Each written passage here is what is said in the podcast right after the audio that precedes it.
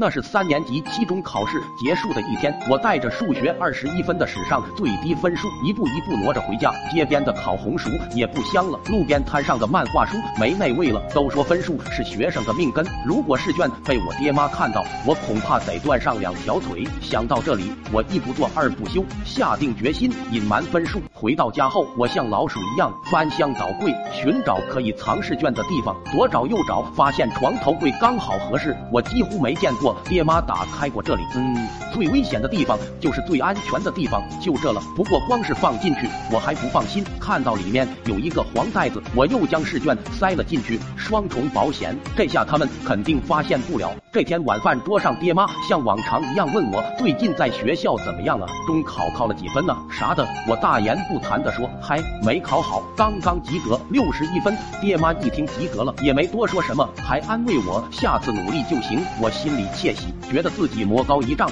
人都有些飘了。我吃过饭，兴冲冲的跑进屋里看起了漫画。但是没过一会，爹妈隐隐约约的谈话声让我彻底慌了。在黄色袋子里是吧？明天记得带上。我心头一震。浑身一寒，难道是爹妈发现了我的试卷？这不可能啊！难道他们是为了先稳住我不让我跑，晚上再发威揍我？这难道就是传说中的三十六计之暗度陈仓？想到这，我顿时就不淡定了，赶忙坐起身来，翻开开床头柜，把黄袋子拿出来，发现卷子还在里面，这就让我更疑惑了。可思来想去，这里毕竟是爹妈的地盘，还是赶快转移阵地为妙。经过激烈的思想斗争后，最终我来到了马桶前，我狠下心去。把黄袋子扔到了粪坑里，看着它渐渐被翔淹没，有些不舍，又有些安心。我怀着一颗纠结的心回到了屋里睡觉。可就在我即将入眠的时候，又听到我妈在那打电话。六十一，那就是骗人的，谁信啊？什么情况？我顿时吓出了一身冷汗，一下子就扑腾了起来。